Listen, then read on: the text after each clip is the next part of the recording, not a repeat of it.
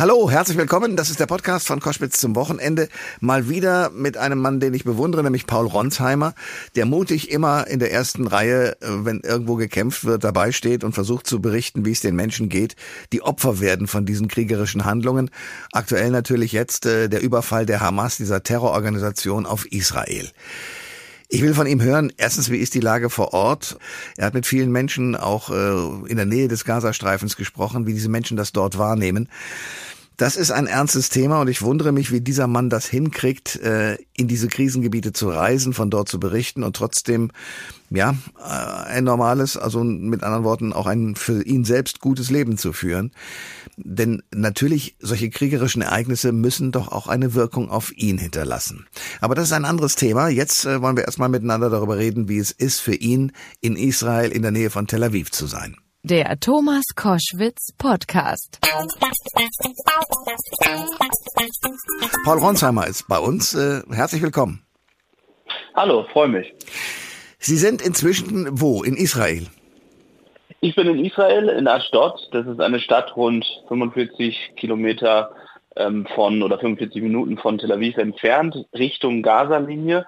Und von hier fahren wir an die Grenzen, beobachten den Truppenaufmarsch der Israelis ähm, haben Angehörige getroffen, die ähm, ja trauern um Menschen, die bei den Angriffen der Hamas-Terroristen ums Leben gekommen sind und warten in diesen Stunden, in diesen Tagen darauf, dass möglicherweise die Bodenoffensive der Israelis startet. Haben Sie Erkenntnisse darüber, was mit den Geiseln, die ja von der Hamas entführt wurden, also israelische Staatsbürger, Kinder, was mit denen ist? Was wir wissen ist, dass sie an verschiedenen Orten in Gaza verteilt sein sollen. Das hören wir aus Geheimdienstkreisen, sehr wahrscheinlich in Tunneln untergebracht, nicht alle zusammen. Wir hören auch aus verschiedenen Kreisen, ähm, dass sie leben sollen, zumindest die große Anzahl. Und die Frage ist jetzt, was passiert mit ihnen und inwieweit hängt das mit einer Bodenoffensive zusammen? Es gibt auch nochmal einen Unterschied zwischen denjenigen, die zwei Pässe haben, also zum Beispiel einen israelischen und einen deutschen. Denn da gibt es offenbar irgendeine Art von Verhandlungen. Nur die Hamas-Terroristen versuchen natürlich auch den Westen gegen Israel in dem Fall auszuspielen. Man kann deswegen das, was sie sagen, also zum Beispiel in den vergangenen Tagen, dass sie Frauen und Kinder freilassen würden, wenn Israel 24 Stunden aufhören würde zu bombardieren, dem kann man eben nicht vertrauen, weil es Terroristen sind. Sie haben äh, Betroffene äh, angetroffen, also Menschen, die ähm, ja entweder äh, Familienmitglieder verloren haben durch das Bombardement der Hamas. Äh, was sagen diese Menschen Ihnen? Das waren für mich wirklich Treffen, wie ich sie selten erlebt habe, äh, eigentlich noch gar nicht in meinem Reporterleben. Zum Beispiel eine Mutter, die vor mir saß, weinend, ihr Sohn, der auf dem Musikfestival war, der sie dann angerufen hat, Mama, hier sind Terroristen, ich liebe dich, weil er davon ausgegangen war, dass er erschossen wird. Dann hat die Mutter ihren Sohn auf Hamas Propagandavideos gesehen, irgendwo in einem Loch, schwer verängstigt. Hm. Und sie hat mir gesagt in dem Gespräch, ich will einfach nur meinen Sohn wieder umarmen und hat erzählt, wie sie in den letzten Wochen zusammen in Prag waren und mir Selfies gezeigt von ihr und ihrem Sohn. Es sind wirklich unfassbare äh, Geschichten, die man hier mitbekommt von den Opfern. Es sind ja fast 1400, die umgekommen sind, 200, die entführt wurden. Also für Israel noch größer eigentlich als 9-11. Paul Ronsheimer ist mein Gast bei Koschwitz zum Wochenende. Ähm, Sie haben sich am Donnerstag in der Bildzeitung in einem Kommentar sehr darüber aufgeregt, wie schnell die Wahrheit eben verloren geht.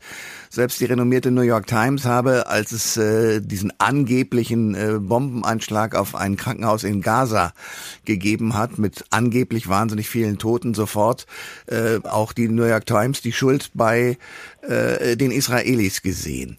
Warum diese Aufregung, beziehungsweise was ist da eigentlich schiefgegangen in der Kommunikation? Schiefgegangen ist, dass viele seriöse Medien, auch in Deutschland, einfach beide Seiten, so sagt man, gegenübergestellt haben. Also sie haben die Hamas genommen, oftmals haben sie nicht gesagt, dass es Terroristen sind und haben ohne weitere Belege zu haben, Fotos, Videoaufnahmen, unabhängige Beobachter, einfach die Quelle genommen und gesagt, XY sagt, Israel hat angegriffen und es gibt 500 Tote. Und so war die Nachricht erstmal in der Welt, stundenlang. Wir haben dann die Aufstände gesehen in den Städten, auch in Deutschland, die sich ja aufgrund dieser Nachricht entzündet haben. Hm. Und wir als Team haben recherchiert, schon an dem Abend, auch mit Quellen vor Ort versucht zu sprechen, mit anderen Experten, erste Videos uns anzuschauen.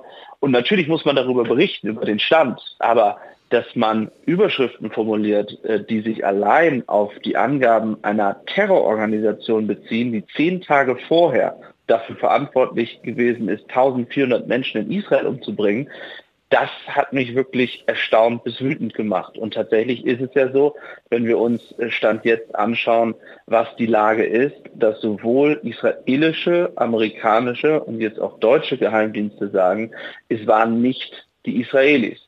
Äh, Sie haben jetzt nicht gesagt, es war die und die Gruppe in Gaza, sehr wahrscheinlich eine fehlgeleitete Rakete, aber Sie haben gesagt, es waren nicht die Israelis.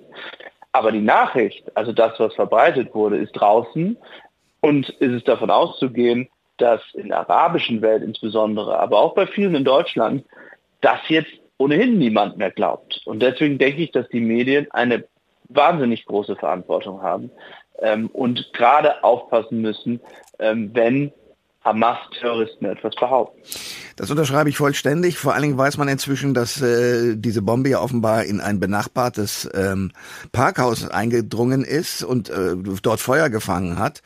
Ähm, und die Krater, die man sehen kann, überhaupt nicht ähm, mit denen übereinstimmen, wenn es wirklich ein Bombenangriff gewesen wäre. Es gibt auch, glaube ich, sogar vom Geheimdienst äh, Tondokumente, wo äh, Mitglieder der Hamas untereinander miteinander sprechen und sagen, äh, war das ein, ein, eine Bombe von uns? Also mit anderen Worten, da ist auch selbst in der eigenen Truppe in dieser Terrororganisation Unsicherheit darüber, was da passiert ist. Also das muss man in dieser Klarheit, glaube ich, wirklich in die Welt setzen, dass eben überhaupt nicht klar ist, wer der Hintergrund oder wer, wer dafür zuständig ist. Absolut. Und wenn wir uns anschauen, dass 24 Stunden nach ähm, dem, was in Gaza passiert ist. Die Tagesschau in der 20 Uhr immer noch berichtet, ohne Einordnung, dass die Hamas davon spricht, dass es 500 Tote gibt, obwohl es in den gesamten 24 Stunden keinerlei Beleg, Bild, Video gibt, dass diese Opferzahl so hoch ist. Und stattdessen es äh, Videos und Bilder gab, die zeigen, dass im Krankenhaus selbst die Zerstörung nicht darauf hinweist, dass es ein Angriff eines Kampfjets äh, gewesen ist, denn dann hätte man einen riesen Krater äh, gesehen und das Krankenhaus komplett zerstört, dann frage ich mich schon, wie so etwas in unseren Medien möglich ist. Der Chefreporter, Vizechef von Bild, äh, Paul Ronsheimer, ist bei Koschwitz zum Wochenende preisgekrönter Reporter. Sie selbst sind äh, aus der Ukraine nach Israel gereist, um von dort zu berichten. Und das hat mich auf den Gedanken gebracht, dass natürlich nicht nur durch Ihre Person sozusagen dokumentiert Folgendes passiert. Die Aufmerksamkeit der Welt ist weg von der Ukraine hin nach Israel. Was bedeutet das? Einmal für Wladimir Putin, der ja möglicherweise seine Finger auch in dieser Aktion mit drin hat. Was bedeutet es für die Amerikaner? Was bedeutet es für uns äh, Europäer? Also, äh, Sie haben vollkommen recht. Die Aufmerksamkeit ist momentan hier. Und ich denke viel darüber nach, was mit unseren Gehirnen eigentlich passiert, beziehungsweise warum es nie möglich ist, wahrscheinlich in der Geschichte der letzten Jahrzehnte nicht, dass wenn es zwei Kriege oder Konflikte gibt, ähm, sie auf einer ähnlichen Balance ähm, zu berichten. Tatsächlich ist es so, ähm, dass es in der Ukraine momentan wenig Fortschritte auf Seiten der Ukrainer gibt, ähm, wenig Fortschritte auch der Russen bei Gegenoffensiven. Und das bedeutet natürlich auch für Reporter, dass der Nachrichtenstand ähm, sich wenig verändert. Und hm. dass es nach über anderthalb Jahren ähm, dann natürlich das Interesse geringer wird. Ich glaube, es hat nicht nur oder zumindest nicht ausschließlich äh, mit den Ereignissen hier zu tun. Versucht Putin das zu nutzen? Natürlich.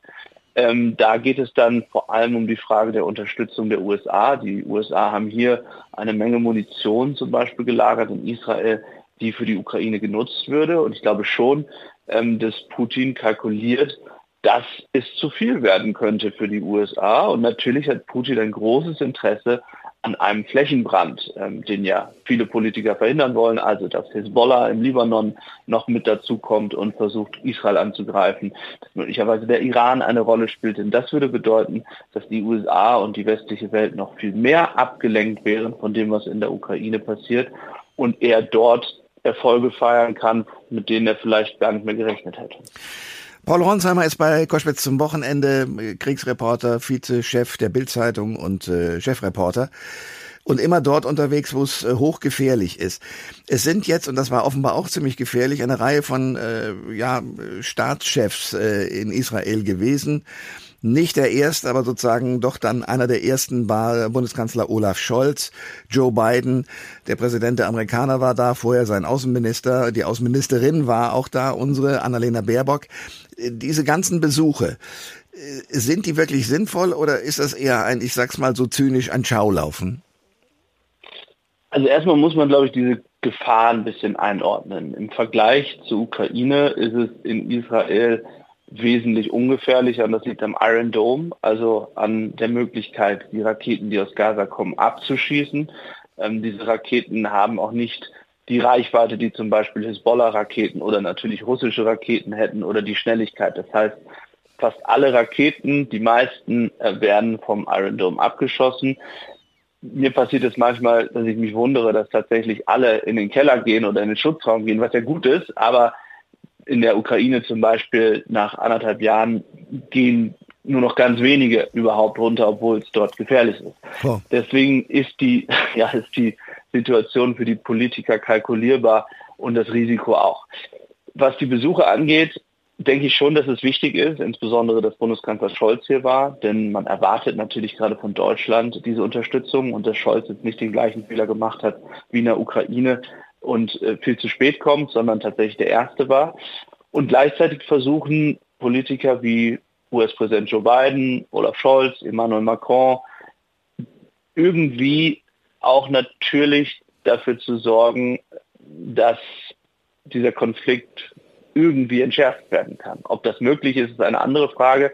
Aber natürlich müssen Politiker das versuchen und sie müssen versuchen, ähm, neben der Unterstützung für Israel natürlich dafür zu sorgen, ähm, dass es Unterstützung für die Zivilisten in Gaza gibt, die nichts mit Hamas zu tun haben. Und da gibt es ja viele Gespräche, wie können die zumindest aus Gaza Stadt fliehen. Es gab Versuche, dass Flüchtlinge nach Ägypten kommen. Das scheitert momentan, weil Ägypten niemanden aufnehmen will. Aber deswegen halte ich das schon für sehr wichtig, dass Politiker hierher fahren.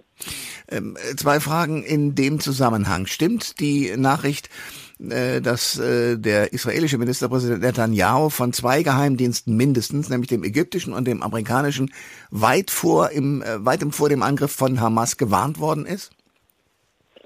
Ich kann das auch nur sagen, was in den Medien stand. Ähm, es gab Warnungen. Jetzt muss man aber sagen, dass es Warnungen immer gibt. Ähm, ich sehe nicht, dass sozusagen konkret vor diesem Szenario gewarnt wurde oder mit einer zeitlichen Angabe. Es wurde davor gewarnt, dass Hamas etwas Größeres planen könnte. Das hört man und liest man.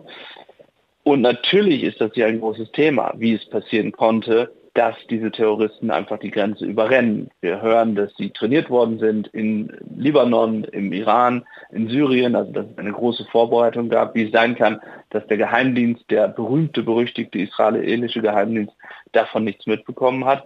Und das hat auch Auswirkungen auf die Frage, wie man jetzt auf die Bodenoffensive schaut. Also ich rede schon auch mit Leuten in der israelischen Regierung, die sagen, ja natürlich, wir wussten nicht, was passiert, woher wissen wir, was auf Gaza oder in Gaza äh, passiert oder da auf uns wartet, das Tunnelsystem, äh, die Terroristen, die darauf vorbereitet sind. Denn natürlich wusste Hamas, dass wenn das glückt, was sie dann gemacht haben, nämlich 1400 Menschen äh, zu ermorden, zu massakrieren und Geiseln zu nehmen, dass eine Bodenoffensive der Israelis sehr wahrscheinlich ist. Das heißt, man muss davon ausgehen, dass sie genau auf das Szenario, was jetzt passieren könnte, eben vorbereitet sind. Ja. Und die zweite Frage ist, es gab äh, in den 70ern einen Außenminister, Henry Kissinger, den Mann gibt es glücklicherweise immer noch, der damals es hinbekommen hat, zu verhandeln und Friedensverhandlungen äh, zu beginnen zwischen Israel und Ägypten. Sehen Sie irgendwo in der politischen Landschaft einen Menschen, dem das heutzutage wieder gelingen könnte? Ich sehe momentan niemanden, äh, dem das gelingen kann, was aber nicht an unseren Politiker oder an den Persönlichkeiten gelingt, sondern an einer gewisserweise postfaktischen Zeit. Also da kommen wir wieder zum Ursprung zurück. Es scheint völlig egal, was die Fakten sind, zum Beispiel beim Gaza-Krankenhaus oder die Wahrheit dahinter, wer es war. Diejenigen, die glauben wollen, dass es Israel war, werden glauben, dass es Israel war und werden sich auch, egal was passiert, nicht davon abbringen lassen. Das heißt, dieser Hass wird immer größer und natürlich ist die Bestürzung in Israel groß, dass eben nach diesem Terrorangriff es kein ähm, Solidarität mit ihnen gab, auch kein großes Bedauern, das wurde sehr, sehr vorsichtig ausgedrückt. Also man muss sich das mal vorstellen, wenn in Deutschland, nehmen wir an, es, es, es würden es, es würden äh, wer auch immer umgebracht und einer und, und, und ein solches Massaker würde veranstaltet und es gäbe eine Gruppe, ähm, die politisch denjenigen völlig äh, fernstünde. Natürlich würde trotzdem diese Gruppe ähm, ein, ein, ein, eine, eine Trauer haben und sich ausdrücken äh, dem gegenüber. Und dass das nicht passiert ist, hier ähm, nehmen die Israelis ähm, den Ländern ähm, schon sehr, sehr übel. Das sagt Paul Ronsheimer, der im Moment vor Ort ist, in der Nähe von äh, Tel Aviv und äh, über diesen furchtbaren Anschlag der Hamas auf die Israelis berichtet. Herr Ronsheimer, Dankeschön. Danke, Herr Koschwitz. Alle Informationen zur Sendung gibt es online auf thomas-koschwitz.de.